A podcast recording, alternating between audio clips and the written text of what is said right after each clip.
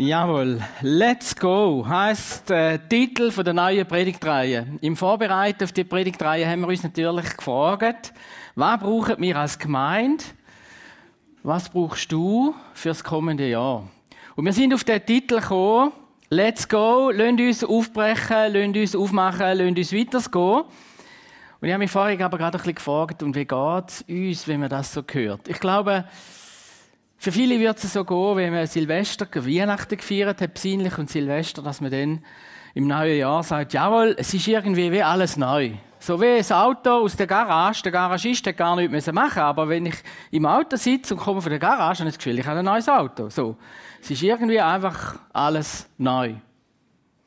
Aber vielleicht geht es dir gerade eben nicht so, dass du sagst, let's go. Vielleicht bist du an einem ganz anderen Ort.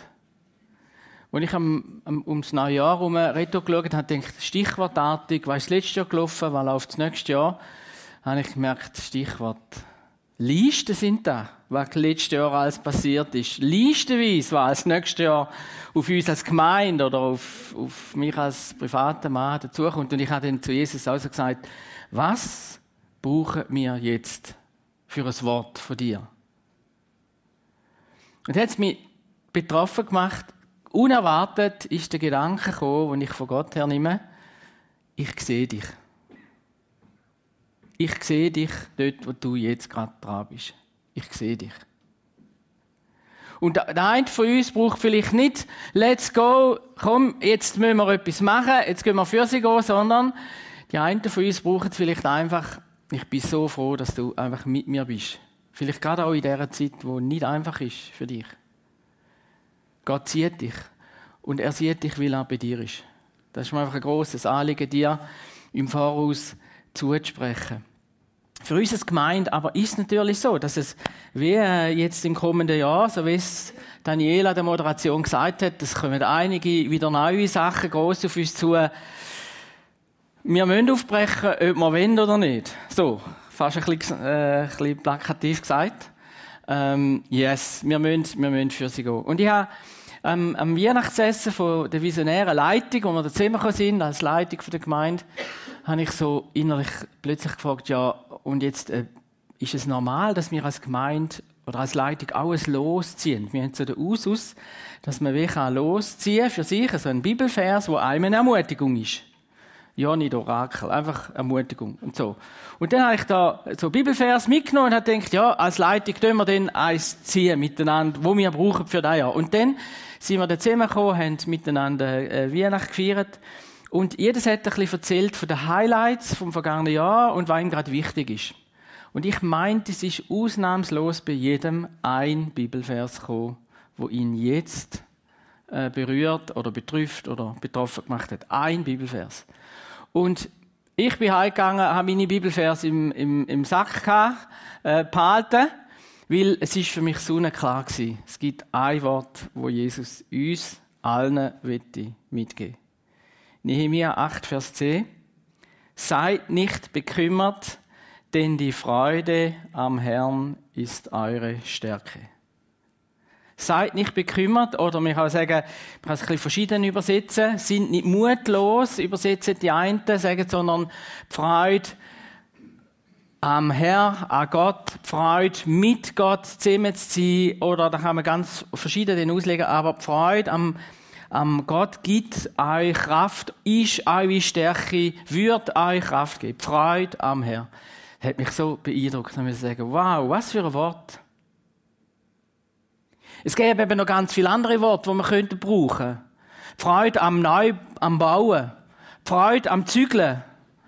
Freude am Großvater werden. Freude ist bei mir so ein bisschen der Fall. Freude am was auch immer, oder? Nein, es heißt Freude am Herr. Und das hat mich bestätigt im großen Anliegen, im Blick auf die erste Predigt, was uns hilft und was wir brauchen, so bin ich überzeugt, ist Fokus Jesus. Lasst uns den Fokus auf Jesus behalten, egal was kommt. Der Fokus soll nicht anders sein.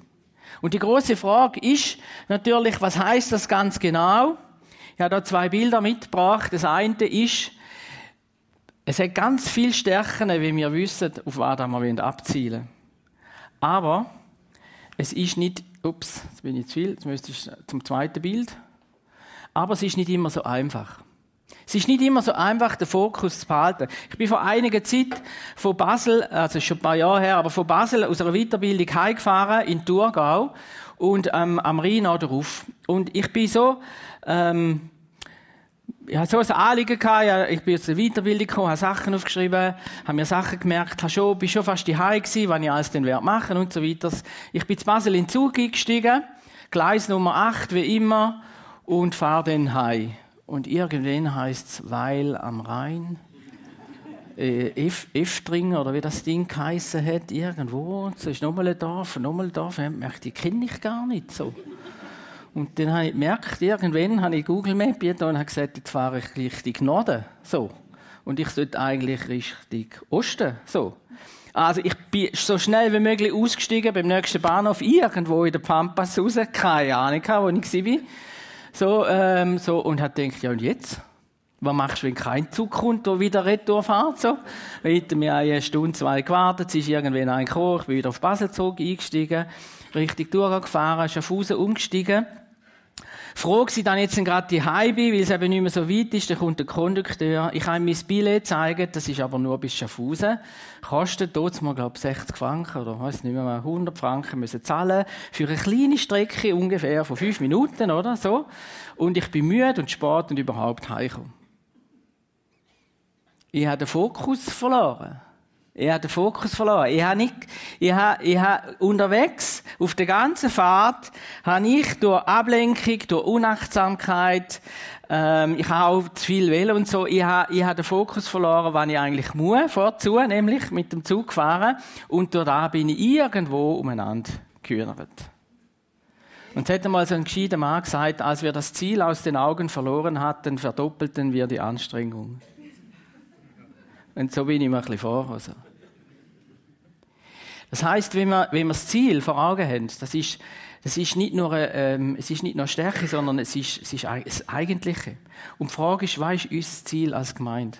Und da drin das Wort, die Freude am Herrn ist eure Kraft. Wenn der Fokus auf Jesus ist, hilft uns da. Jetzt hat meine Frau, als ich ihr das gesagt habe, hat sie gesagt, ja, das ist aber ein bisschen banal. Und dann ist man, also was heisst denn das konkret, oder? Jesus ist einfach immer die Antwort. So, à la Sonntagsschule, ich kann es nicht äh, vermeiden, das jetzt auch noch zu bringen, à la Sonntagsschule, hat die Sonntagsschullehrerin Kind gefragt, was ist das, liebe Kinder? Es ist gross, grau, hat einen Rüssel und dicke Beine.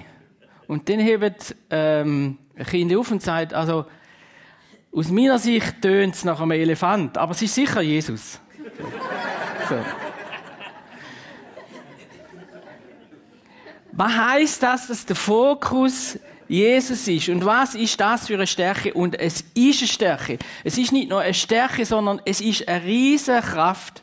Es ist nicht einfach nur ein Name, wo man den so sagt und nachher wieder heimgeht, sondern es ist, ähm, es ist, es ist wirklich die eine Kraft, und ich überzeugt bin, die wir im kommenden Jahr brauchen. Und wenn wir diesen Fokus nicht haben, wird es schwierig für uns.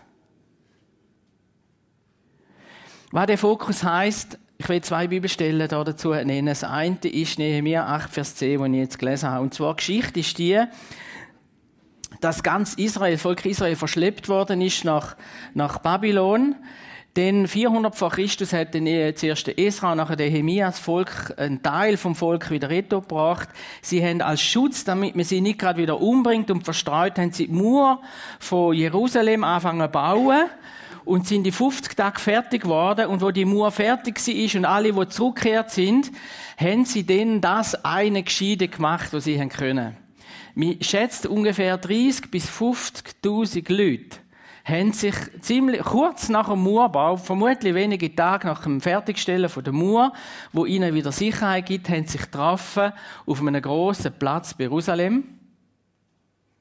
30 bis 50.000 Leute. Und sie haben zum Esra und Nehemia und den Le Leviten gesagt, hole dir jetzt, ich sage es jetzt mit meinen die Bibel führen, ein Gesetz Gottes und liest du uns vor daraus. Und der Esra ist auf dem Bodenstuhl gestanden und nachher steht, die Leviten haben nachher, also er hat das Wort gelesen und die Leviten haben es dann übersetzt. Und ich stelle mir so vor, die Leviten sind dann zu diesen Grüppeln gegangen und haben ständig das erklärt, was der Esra gesagt hat. Und dann nachher haben sie mal seit Jahrhunderten gefühlt, haben sie wieder mal gehört, was Gottes Plan und Wille gewesen wäre. Und das Volk steht dort, hat einig angefangen zu brüten. Die haben gekühlt wie verrückt, weil, weil wahrscheinlich ist ihnen das so dort Mark und Bein, dass sie über Jahrhunderte lang nicht das gemacht haben, was Gott eigentlich für sie gut beraten hat. Sie haben gar nicht mit dem Gott gerechnet, wo eigentlich mit ihnen ist. Sie haben gar nicht aus dieser Kraft heraus gelebt und so. Sie haben gekühlt, wie Schloss sind. Und der Nehemiah und der Esra sind sofort auf das Volk zu und haben gesagt, es ist nicht Zeit, der Zeitpunkt jetzt zum, zum, zum Briegen und traurig sein, sondern es ist, ihr müsst euch bewusst werden, die Freude am Herr ist eure Kraft und eure Burg. Die Freude und nicht die Trauer. Das heißt, du richtig auf eine, nicht nur auf Gott einfach so, sondern wirklich eine Leidenschaft und eine Freude haben an Jesus. Zweite Bibelstelle. Zweite Bibelstelle von Paulus, wo uns sagt, ich lese noch ein paar Vers mehr, wie da, äh, was da steht. Ähm, äh, Philippa 3, Vers 10 heißt, um Christus allein geht es mir. Ihn will ich immer besser kennenlernen. Ich will die Kraft seiner Auferstehung erfahren, aber auch seine Leiden möchte ich mit ihm teilen und mein Leben ganz für Gott aufgeben, so wie es Christus am Kreuz getan hat. Und ein bisschen vorher sagt er denn zu dem Vers hin, aber seit ich Christus kenne, ist für mich alles andere wertlos. Was ich früher für so wichtig gehalten habe. Denn das ist mir klar geworden, gegenüber dem unvergleichlichen Gewinn, dass Jesus Christus mein Herr ist, hat alles andere seinen Wert verloren. Vers 9 nachher im Philipper 3, mit ihm möchte ich um jeden Preis verbunden sein. Und ein bisschen später sagt er fast, wie das nochmal zusammen, was da steht. Und er sagt, aber eins steht fest, ich will vergessen, was hinter mir liegt und schaue nur noch auf das Ziel vor mir. Mit aller Kraft laufe ich auf, darauf zu, um den Siegespreis zu gewinnen, das Leben in Gottes Herrlichkeit. Denn dazu hat uns Gott durch Jesus Christus berufen. Jetzt beim beim Nehemia vorher sagen ab und zu die Leute so ein bisschen mehr, ja weisst, es gibt halt manchmal Zeiten, wo man ein bisschen vergisst, wo die Leidenschaft ein bisschen nachlässt. Manche sagen sogar, es braucht es vielleicht sogar, dass man wieder irgendwann mit neuer Leidenschaft den Gott erkennt und weitergeht. Es kann ja nicht immer Erweckung sein, sagen manche. Eine Liebe in der Ehe kann ja auch nicht immer at the top und leidenschaftlich sein. Und ich sage, nein, ich sehe es anders. Und ich glaube, die Bibel sieht es auch anders. Ich glaube, es ist möglich, eine leidenschaftliche, herzliche, echte Liebe und Verbundenheit zu Gott behalten. Und die Leidenschaft, die kann gestärkt werden, ohne dass man sie zwischen die an Nagel hängt.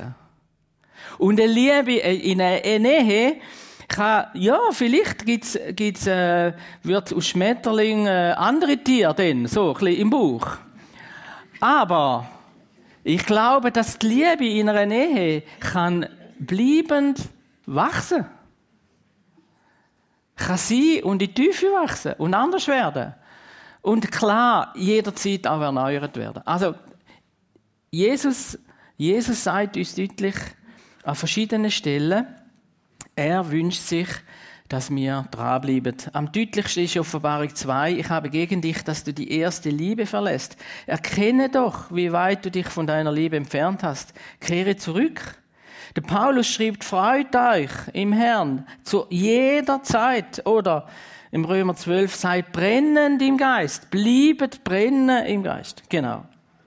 Jetzt, was hilft uns, in dieser Leidenschaft und Liebe zu bleiben? Aus meinem Blick ist genau der Punkt, der Fokus, Jesus behalten. Und was passiert in dem Fokus? Wenn wir Jesus im Fokus behalten, was passiert denn ganz genau?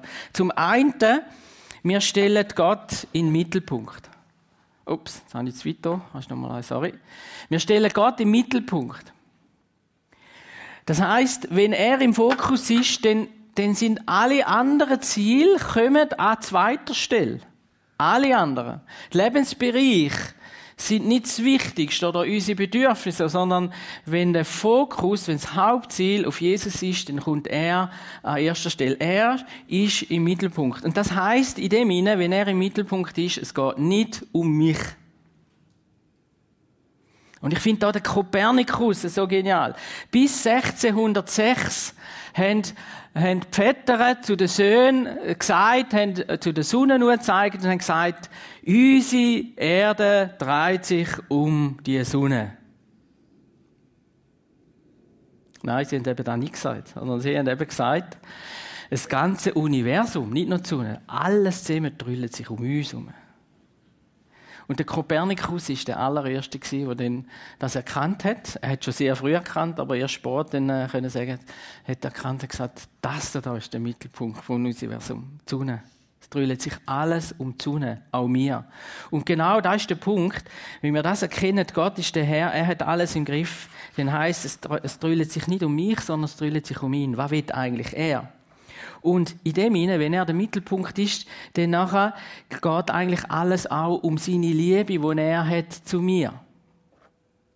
Der Nehemiah sagt, seid nicht bekümmert, denn Freude am Herrn ist eure Stärke. Das heißt, Gott ist Güte pur.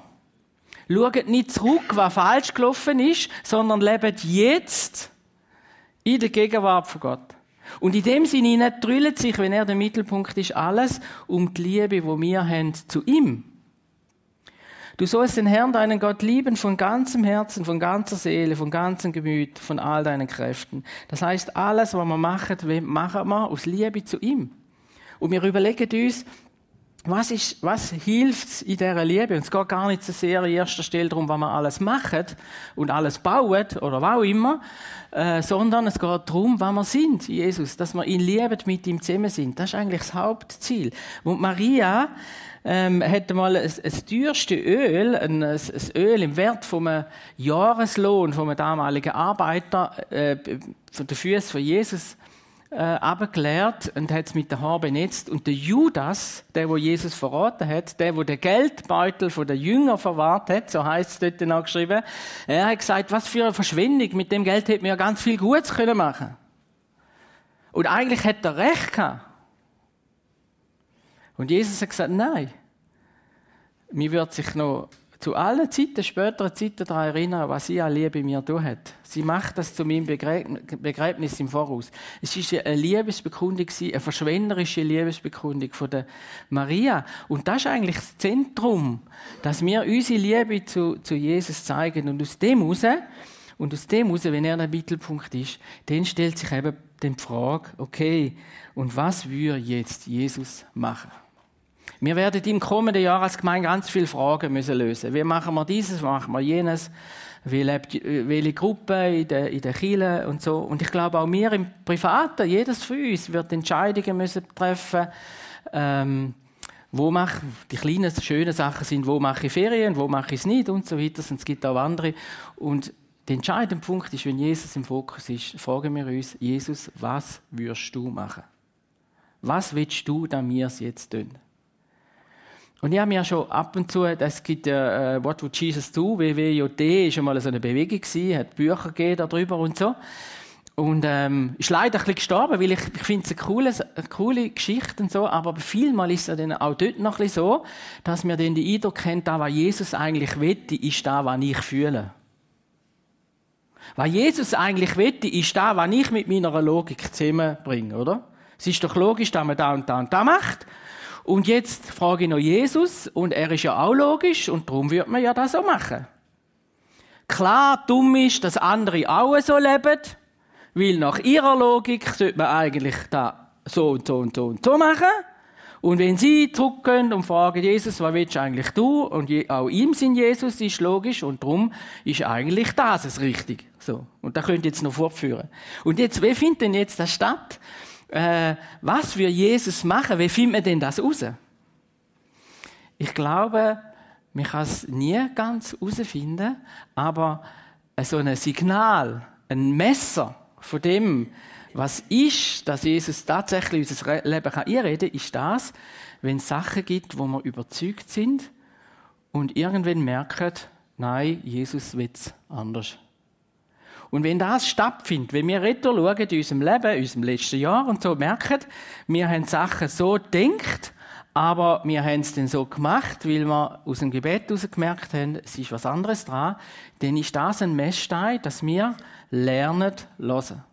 Es gibt noch andere Messsteine, wie zum Beispiel Bestätigung von, von anderen Christen. Es gibt den Messstein von der Bibel, wo uns manchmal auch korrigiert. Aber auch dort bleibt wie immer ein bisschen die Frage wie fest darf Jesus mich korrigieren? Und ist es möglich, dass das auch passiert? Oder bleibe ich immer bei meiner Meinung und meine ist die richtig? Letztendlich heißt der Fokus auf Jesus. Jesus, was würdest du, du tun?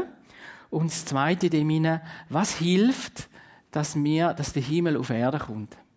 Wenn ich jetzt dies und jenes mache, hilft das dem Ziel und dem Anliegen, dass der Himmel auf die Erde kommt? Dass Menschen Jesus kennenlernen. Dass Menschen ihrem Leben geholfen wird.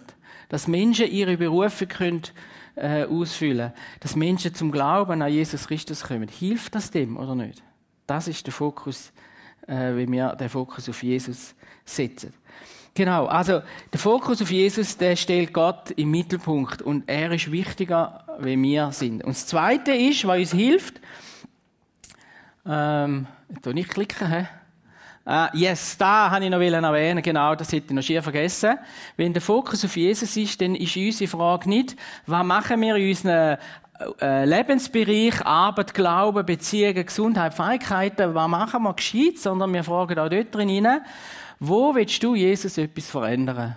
Wo komme ich einen Schritt weiter? In welchem Bereich willst du, dass ich einen Schritt weiter komme? Du darfst mir helfen. Und es hilft, wenn wir so Zeiten, wie, nach Neujahr, aber es können auch andere Zeiten sein, uns Zeit nehmen und überlegen, in meinen Beziehungen, was muss besser werden? Jesus, was, hast du einen Gedanken für mich? Genau. Das Zweite, was uns äh, der Fokus Jesus bringt, in unserem Leben und uns als Gemeinde, Johannes 17 hat Jesus betet. Er hat ein riesiges Anliegen gehabt in seinem Gebet. Das finde ich echt beeindruckend. Johannes 17, wenn man das einmal durchliest, wo er das letzte Gebet, bevor er auf, ans Kreuz gegangen ist, wo, man, wo er so gesagt hat, wo aufgeschrieben ist. In dem in Gebet, in Vers 21, sagt er, sie alle sollen eins sein. Also alle, wo an ihn glauben, jetzt und auch künftig. Genauso wie du, Vater, mit mir eins bist. Das ist recht nah. Das ist eigentlich Zimmer. So wie du in mir bist und ich in dir bin, sollen auch sie in uns fest miteinander verbunden sein. Also miteinander in uns, so sagt Jesus, oder? Da ist das Ziel. Dann wird die Welt glauben, dass du mich, also Jesus, gesendet hast. Was uns hilft, wenn wir den Fokus auf Jesus setzen, hilft uns, dass wir eine Einheit können sein Dass wir miteinander verbunden sind. Ich habe vorher gesagt, ähm, es ist äh, ich habe vorher gesagt, in der, wie sagt man, im Briefing, wo wir keinen vorbereiten, äh, dass eben, wenn, wir, wenn Jesus unser aller Fokus ist, dann hilft es uns Einheit zu werden, weil der Punkt ist der, und das ist ein falsches Wort, ich habe gesagt, wir sind so grauenhaft verschieden. Aber ich sage jetzt da nicht mehr. Wir sind so wunderbar verschieden. So. Es ist so herrlich, dass wir so verschieden sind. Jeder von uns hat total andere Ideen. Jeder von uns ist so unterschiedliche Persönlichkeit. Jeder von uns hat so eine unterschiedliche Geschichte hinter sich wir haben nicht nur Augen und Ohren und Nasenfarben verschieden, sondern unsere ganze Art und Persönlichkeit ist verschieden. Auch unsere Begabungen sind verschieden. Übrigens, je nachdem, über was für ein Thema dann ich predige, kommen auch die Verschiedenartigkeiten raus. Ich weiß noch, wo ich äh, vor längerer Zeit mal, mal wieder darüber geredet habe, ähm, über das Evangelistische, das heißt, was können wir machen, dass Menschen zum Glauben kommen, da sind zwei, drei Leute auf mich zugekommen und gesagt, das ist die beste Predigt, die sie je gehört haben. Am Sonntag später ungefähr habe ich über soziale Engagement von, von, von uns Glaubenden geredet. Also, was, wie wir ärmeren Leuten helfen, was da im Himmel auslöst, ist wirklich enorm. Kommt eine andere Gruppe und gesagt, das ist die allerbeste Predigt, die du hast letztes Jahr, oder? Endlich einmal hast du das Wort Gottes gesagt. Und so ist das äh, äh unterschiedlich. Wir haben so unterschiedliche Herzensanliegen auch, so, in unserer Gemeinschaft. Und da kommt mir ins Bild, ich habe leider, ich habe es ein bisschen verpasst zum Nachschauen, ich meinte, die Olympiade 94 war, wo, ähm, wo äh, die, die Olympiade war von Menschen mit Behinderung. Äh, der, ich meinte, der 100-Meter-Lauf, wo dann äh, einer stürzt. Und zwei, drei fallen noch über den. Und die anderen humpeln um die herum. Und dann gibt es einen Moment, wo alle, alle stillhalten, hören auf Rennen, oder? Und alle gehen zu denen, die da am Boden liegen. Und alle äh, helfen denen auf. Und dann gehen sie Arm in Arm, humpelnd, einander umarmend, helfend. So laufen sie durchs Ziel. Ja, leider noch nie ein Foto von dem gesehen, aber, aber Geschichte, wo, wo das passiert ist. Und ich stelle mir das so wirklich noch eindrücklich vor, wie die humpelnde Menge miteinander ins Ziel laufen. Das ist gemeint. Und das ist nur möglich, nur möglich, wenn wir miteinander eins Anliegen haben. Den Fokus auf Jesus setzen. Das ist in dem Sinne ja eine Prioritätenfrage, oder? Wenn wir uns bewusst sind, wir alle zusammen, es gibt wie Prioritäten, es gibt Sachen, biblisch-theologisch, die kann man nicht, die kann man nicht rütteln, die sind uns einfach wichtig. Da, da gibt es nichts zu ändern daran. Und wenn man so eine Liste machen will, was ist denn jetzt wirklich wichtig? Der Direktor von der Viva Chile, wo es jetzt nicht mehr gibt, der, also es gibt kein Direktorium mehr, er hat mir gesagt, da hätte man so eine Liste stellen weil die Leute immer gestritten haben über die verschiedenen Themen. Und er hat dann gesagt, was ist denn un unabänderlich, unabänderlich wichtig, prioritär ist, dass Jesus Christus auf die Welt gekommen ist, am Kreuz gestorben ist, für uns, für unsere Sünden, und verstanden ist, der Heilige Geist geschickt hat. Punkt. Und nachher kommen, er hat gesagt, das zweite Ding ist, es gibt sehr, sehr wichtige Fragen. Aber dort kann man schon anfangen zu streiten. Weißt du, jetzt sehr, sehr, sehr wichtig. Dass man ähm, Taufe-Frage, als Erwachsener oder als Kind könnte man so einstufen, ähm, wie dass der Heilige Geist wirklich auf die Leute kommt und, und, und, und, und. Und dann gibt es sogar noch Fragen, die wirklich unwichtig sind, aber wo man auch mal diskutieren miteinander. Aber die eigentlich wesentlichen Sachen, ist Jesus auf die Welt gekommen für dich und mich. Und er hat sich durch den Heiligen Geist mit uns verbunden. Wir können heute mit ihm zusammen den Himmel auf die Erde bringen.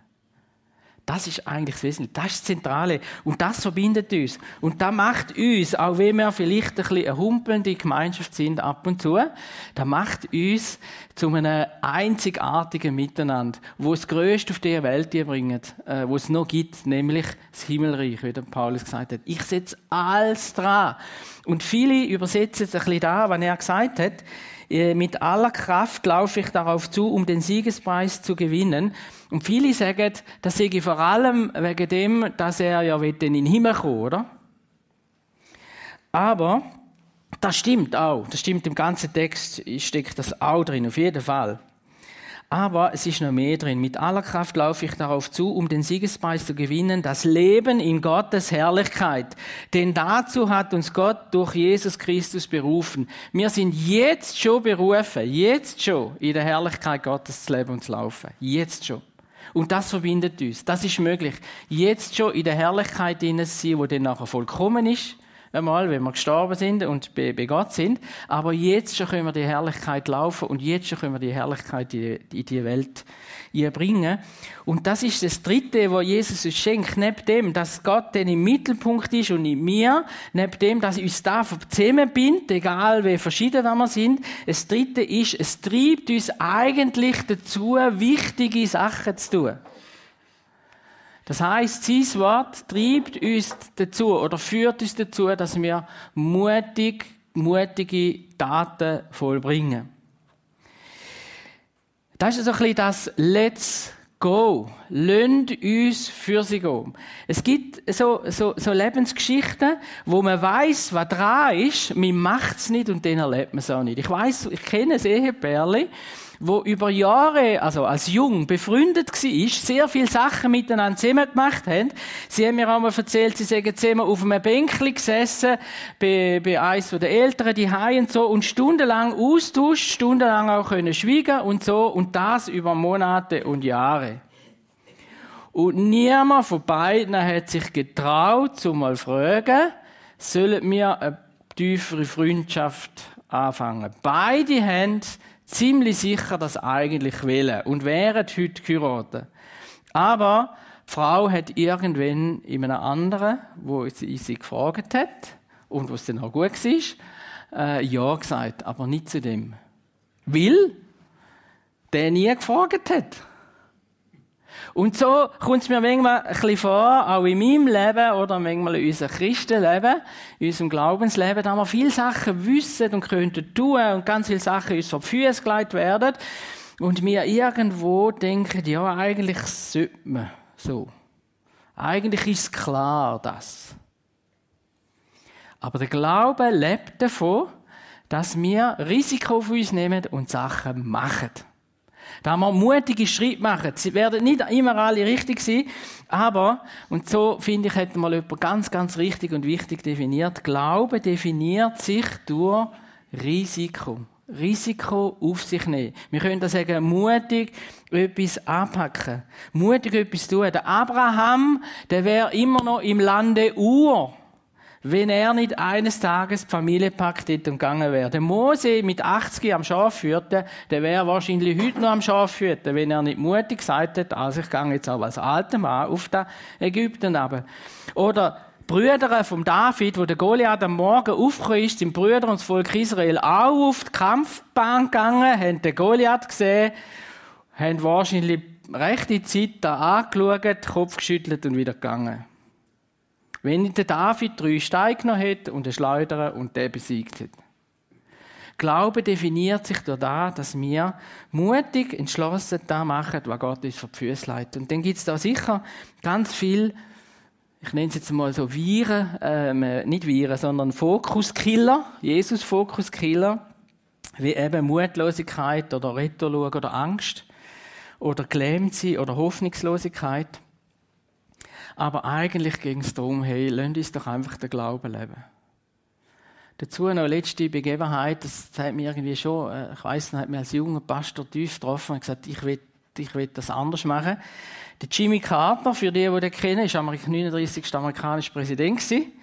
Äh, der Jimmy Carter, der hat sich, bevor er Präsident geworden ist, beworben für U-Boot, äh, wie sagt man einfach, ähm, Kommandant, hat U-Boot, äh, ins U-Boot fahren und dann ist er mit dem General Rickover zusammengekommen. Ich weiß als Junge, da, da hat man auch noch gehört von dem General und so. Und dort hat er, haben sie miteinander geredet, ähm, es war eine Art Bewerbungsgespräch gewesen. Und der General Rickover, das war so ein bisschen ein, ein Kühler gewesen, äh, nicht so ein äh, Geschwätziger.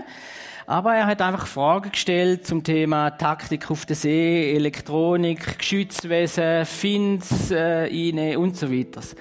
Und Jimmy Carter ähm, hat dann so geschrieben, er hat bei jedem geschwitzt und gemerkt, ach, ich weiß viel zu wenig und so, oder? Und am Schluss fragt dann der General Rickover noch, und wie es in ihrem Studium gegangen?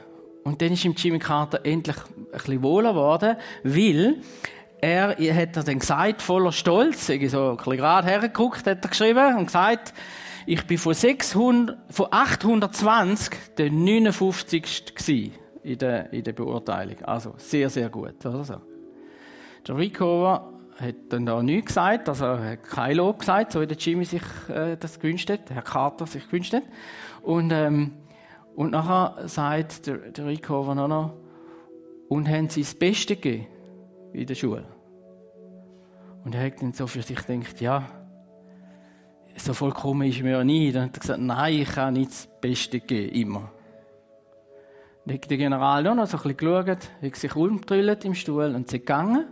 Und der Jimmy Carter gewusst, jetzt ist das Gespräch fertig. Und er ist nicht angekommen. Und als er dann rauslaufen aus dem Bewerbungsgespräch, hat er so zu sich gesagt, warum habe ich nicht das Beste gegeben? Und dann hat er ein Buch mit dem Titel geschrieben. Warum nicht das Beste? Und das hat mich irgendwie so tief berührt, dass ich mir haben sagen, ich möchte gern das Beste geben. So wie ich es kann. Mit meinen Fehlern und Grenzen. Aber lasst uns doch das Beste geben. Nicht im Schaffen. Nicht im Krampfen. Im kommenden Jahr als Gemeinde, sondern das Beste gehen in der Beziehung zu Jesus. Im Fokus auf ihn. Im Fragen, was würdest du tun? Im ganz ehrlich sein, das Beste geben, in dem, Jesus, wenn du etwas anderes willst, ich mach's anders. Oder Jesus, wenn du etwas Mutiges von mir merkst, ich mach's. Lass uns das Beste geben. Es lohnt sich. Viel mehr wie jedes U-Boot steuern. Ich würde gerne noch beten, jetzt für uns. Und äh, die Band darf dann kommen. Wir werden noch einen Teil haben, nachher auch. Äh, mindestens, nein, wir singen drei Lieder. Es ist ein längerer äh, Worship-Teil, wo wir einfach mit Gottes Gegenwart können sein. Und ich will jetzt beten für die Herausforderung, wo du drin stehst. Wo du denkst, ja, da, da gibt's einiges zu tun. Ja, da brauche ich Gottes Führung. Ja, da weiß ich noch nicht, wenn ich das schaffe. Und vielleicht äh, einfach einzig dann zum Punkt auch zu kommen, aber ich will alles geben, dass Jesus mein Fokus ist, dass die Liebe zu Jesus ähm, fest ist. Und wenn die ganze Welt untergeht das nächste Jahr, seine Liebe zu uns sowieso nicht, aber auch meine zu ihm, die bleibt. Für das wird ich beten. Herr Jesus Christus, und du, du bist der, der alles gegeben hat. Es, nicht nur das Beste, sondern einfach alles gegeben hat, um sich mit uns zu verbinden. Und im Grunde genommen brauchen wir für das kommende Jahr nichts anderes als die Verbindung zu dir. Und Herr, du siehst jetzt die Herausforderung, wo jedes von uns drin steht. Du siehst gerade und gibst uns jetzt das auch in Gedanken, die Herausforderungen, die Probleme, die Sorgen, oder einfach auch das Wunder, wo wir brauchen im kommenden Jahr, um weiterzukommen. Und wir legen es jetzt dir bewusst her.